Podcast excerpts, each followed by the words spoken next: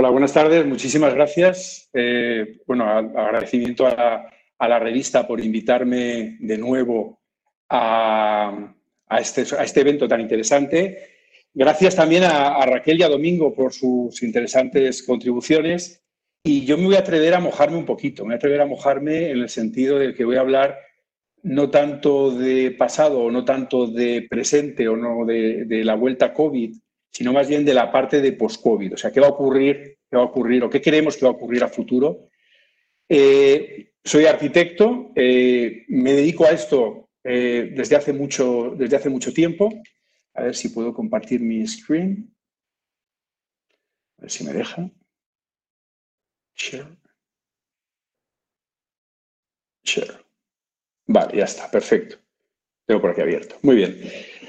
Bueno, pues como os decía, eh, voy a tratar de ir muy rápidamente porque al final, al principio en el, en el, programa vi que tenía media hora y luego he visto que, tenía, que luego al final me comunicaron que tenía 15 para que dejar tiempo a las preguntas, con lo cual voy a ir un poquito acelerado y rápido, pero creo que eh, vamos a, tratar de aportar. Yo creo que lo primero, una cosa, ligando un poco a lo que comentaba Domingo, eh, creo que hemos estado yo personalmente y Domingo y Raquel, eh, tratando de que el espacio impulsara la transformación. ¿no? Yo creo que una de las cosas que ha cambiado radicalmente ahora con, el COVID y que cambiará a futuro es que, la transformación ha llegado, que la transformación se ha acelerado, que realmente eh, no solamente se ha puesto en tensión el sistema sanitario, sino que todo lo que es el modelo de trabajo. ¿no? Y ese modelo de trabajo eh, incipiente o en algunos casos, como en el caso de Quinter, que ya funcionaba, de trabajo flexible, se ha ha acelerado completamente a nivel global, con lo cual ahora el espacio ya vamos detrás, hemos pasado a ir detrás. Ahora ya la transformación está ahí, va a toda pastilla. Las compañías están optando por tener un modelo híbrido, un modelo flexible, y eh, ahora es el espacio que tiene que adaptarse rápidamente a esta nueva realidad. Aspectos positivos del, COVID, después de, lógicamente, todas las desgracias eh, que, que, todos conocemos, ¿no? Pues bueno, ha puesto en evidencia, como bien decía eh, también Domingo, el tema de la tecnología. La tecnología la hemos usado con intensidad, la tecnología era la que estaba disponible desde hace ya años, que realmente eh, algunos la hemos ya finalmente abrazado. Eh, por otro lado, nos ha hecho muy vulnerables, yo creo que nos ha, nos ha revuelto por dentro, tanto a nivel personal como a nivel de las empresas, y nos ha hecho realmente durante estos meses pensar muy mucho en el modelo de vida que llevábamos, en esos commuting, en esos desplazamientos, en esos viajes probablemente innecesarios eh, que hemos sabido resolver y hemos podido resolver de manera bastante satisfactoria de una manera eh, remota. Y ha dejado clarísimamente de manifiesto pues, que algo que, todo, que algunos, como Raquel o Domingo decíamos ya hace muchos años, que el trabajo es una actividad, no un lugar.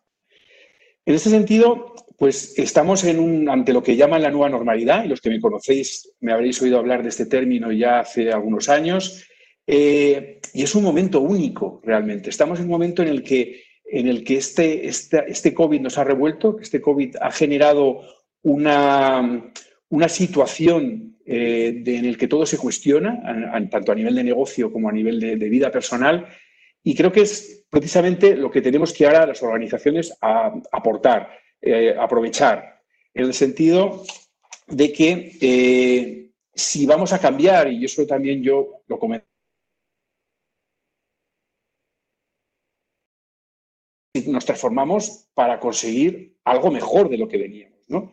Entonces, en ese sentido, la transformación tiene que estar ligada a, un mejor equilibrio de vida personal, a un mejor equilibrio eh, a nivel medioambiental y sobre todo que haya una sostenibilidad económica eh, en un nuevo modelo de, económico, lo que se llama bueno, pues, la economía del triple balance.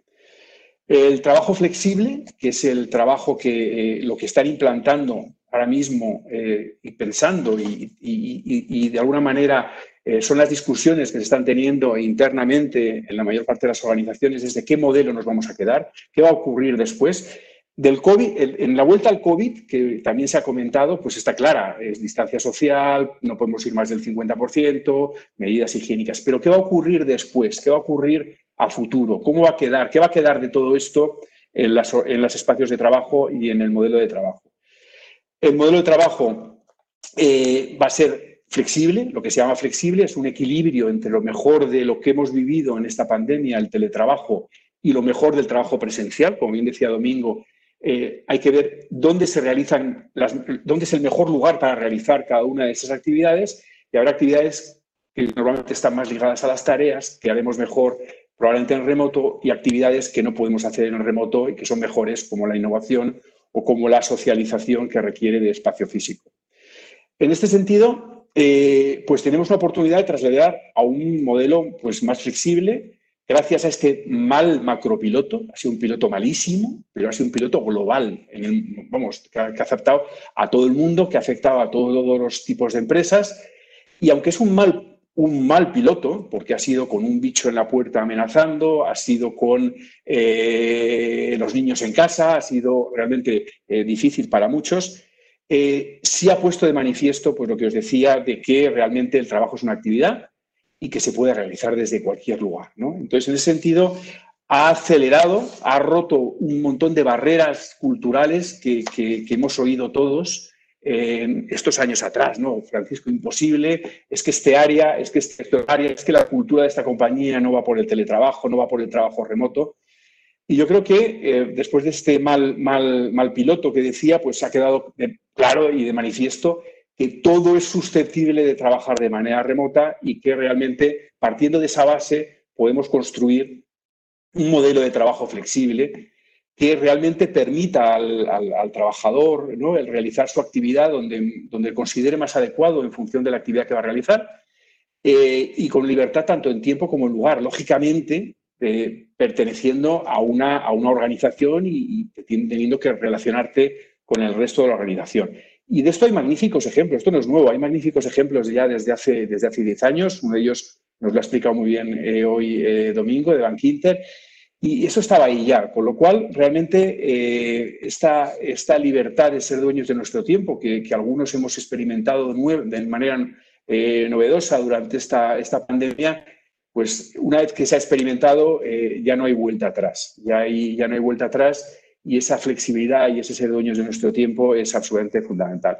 En mi, en, mi, compañía, en 3G Office, y todos me conocéis por las Smart Conversations que hacemos, las conferencias que hacemos todos los años, pues claro, cuando nos hacemos una pregunta de cómo afectar este modelo de vida, de trabajo flexible a las sedes corporativas, pues la verdad es que lo que hacemos es preguntar. En este caso, pues eh, he estado durante la pandemia e incluso con alguno de vosotros he tenido la oportunidad y el placer de conversar con responsables de corporate real estate de muchas organizaciones en, más de 10 países.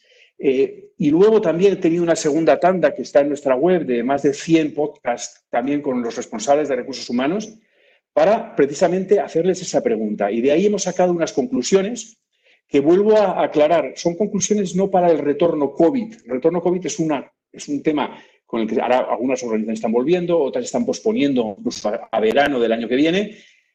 Eh, aquí voy a sacar conclusiones que son más allá de la pandemia y que van ligados más a la vuelta COVID, ¿no? a la vuelta post-COVID, perdón. Lo primero de todo es que va a reducirse la ocupación, va a haber una menor ocupación. Si ya comentábamos que eh, las sedes corporativas, sin existir un modelo flexible, estaban ocupadas entre el 70 y el 80%, esto va a bajar al 40-50. O sea, las compañías estiman, vuelvo a repetir, en todas las con las que hemos hablado, en que su ocupación, no por una vuelta COVID con distancia social, sino por una ya vuelta definitiva, que por ese modelo flexible no eh, superarán el 40 o 50%. Se habrá, eh, con eso se abre una gran oportunidad de realmente diseñar bajo otros parámetros, ya no tanto por metro cuadrado por empleado, que es el parámetro que habitualmente utilizábamos, sino metro cuadrado por ocupante. Y eh, también otro término que también se usaba hace tiempo es el Activity-Based Design. Eso genera una oportunidad de utilización de espacio que están pensando y planeando en muchos planes estratégicos de muchas organizaciones de en torno al 30 y el 50% del espacio. Y el otro día, hablando con una compañía en Colombia, incluso hablaba del 100%, puesto que pensaban quedarse en teletrabajo. Con lo, cual, la revolución que se va a producir en, el ecosistema de trabajo, en los espacios de trabajo, va a ser enorme. Eh, se va a hablar más de distributed work, se va a hablar más de que las compañías van a generar un ecosistema de lugares de trabajo en el que está por supuesto, la sede corporativa con gran importancia, como bien decía Domingo. Va a estar el teletrabajo, el trabajo en casa, y va a estar el tercer lugar, que son cualquier espacios que están entre la sede corporativa y el, la sede, y el trabajo en casa. Así la sede pasará a ser un hub, un hub corporativo, un lugar para principalmente la socialización, principalmente para el aprendizaje y la colaboración, con lo cual estas sedes que conocemos y que se, diseñaron como granja de pollos, ya fueran asignadas o no asignados los puestos, me da igual, eh, pero que todo el diseño giraba hasta hace muy poco en torno al workstation, en torno a la unidad del espacio de, la unidad, ya sea despacho o, open plan o el modelo de workstation que fuera, pues todo eso se va a transformar completamente y las sedes van a estar diseñadas en torno a las necesidades reales, que vuelvo a decir que no van a ser casi seguro la necesidad de ir a un puesto de trabajo, a sentarme, a realizar unas tareas que puedo realizar desde cualquier otro lugar. Con lo cual, veremos espacios mucho más colaborativos, veremos espacios mucho más de relación, mucho más de aprendizaje, mucho más de colaboración y no tanto puesto de trabajo y no tanto lugares donde sentarse en una mesa, aunque también, lógicamente, deberán haber de esos puestos para aquellos que les apetezca, quieran, prefieran o hagan mejor su trabajo en la sede corporativa.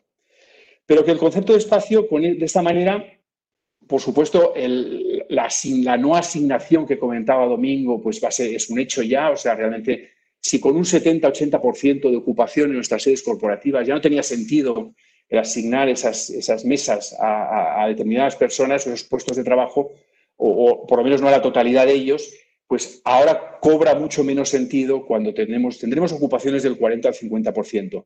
Si esto lo comparamos con modelos de trabajo flexible, ya, ya de alguna manera eh, eh, maduros, que llevan ya cerca de 10 años, como el modelo de Microsoft, que es un gran ejemplo, pues ahí estamos en ocupaciones del 20-25, con lo cual las predicciones eh, de todas estas organizaciones de, ese 70-80 que baja al 40-50, a futuro, o sea, si, si acaso nos equivocamos, eh, en las predicciones, a futuro disminuirá todavía más. O sea, a futuro bajará en torno al 30, en torno al 25, que hemos visto ya y que tenemos grandes ejemplos en, eh, como digo, en modelos ya que son bastante maduros. Así pues, el concepto de trabajo realmente es, eh, como es una, actividad, no es un lugar, y eso ha quedado bien claro, pues igual que tenemos una amplia, un amplio Em, capacidad de elección, tanto si es en la sede corporativa, si es un tercer lugar, si es en el parque, si es en casa de mi abuela, si es un coworking, si es en mi casa, pues también tendré la misma elección dentro de las sedes corporativas. Y entonces en la sede corporativa pues, habrá una carta amplia de espacios que permita la elección al trabajador y que permita realmente eh, poder estar o poder optar al espacio más adecuado para realizar la actividad. Por fin, por fin, el tema del papel desaparece, desaparece. Si antes abogábamos para que el papel tenía que desaparecer por temas de confidencialidad y de sostenibilidad, pues ahora mismo ya con la higiene, pues eso, aquello ya ha quedado absolutamente, eh, todas las barreras culturales que pudieran existir han acabado allanadas completamente. Y por último, pues realmente, mm, ¿qué va a quedar también de todo este, todas estas higienes, todos estos eh, niveles de higiene tan grandes eh, y, estas medidas de, COVID en el post-COVID. Pues las medidas higiénicas se quedarán en parte, o sea, eso ha venido para quedarse, probablemente se relajarán algo. Yo pongo el ejemplo siempre del 11S, cuando las, atentado de Torres Gemelas hubo un cambio en, la, en lo que era la seguridad. Muy bien, muchas gracias. Lo que era la seguridad de todos los edificios, pero se han quedado unas medidas de seguridad mayores que las que había antes. Pues afortunadamente, pues las sedes estarán más limpias, mantendremos unos niveles de limpieza personales y de higiene mayores y el gran problema va a ser la ventilación y la calidad del aire. ¿Por qué? Porque eh, las primeras recomendaciones que auguran eh, los expertos van a calidades de aire casi de salas blancas. Y eso, como todos vosotros sabéis, en edificios, eso requiere unos volúmenes de aire, eso requiere unos filtrajes que son complejos de resolver en algunos edificios y que además van en contra de lo que son las certificaciones de sostenibilidad, donde te limitan la ventilación de los inmuebles y la ventilación de los edificios. Por lo cual hay ahí un elemento que supongo que en el futuro eh, eh, se, resolverá o lo resolverá la, normativa. En definitiva, eh, el modelo flexible ha venido para quedarse, iremos menos a la sede corporativa, las sedes corporativas seguirán siendo muy importantes, por supuesto, pero eh, se abre una transformación completa de los espacios de trabajo, en el sentido de que desaparecerán mesas cada vez más, desaparecerán workstations y aparecerán otros espacios. Y en el neto se reducirán eh, las sedes corporativas, los espacios corporativos, de, entre un 30 en los, escenarios más conservadores a un 50% en los escenarios eh, más agresivos. Y ya está, muchas gracias.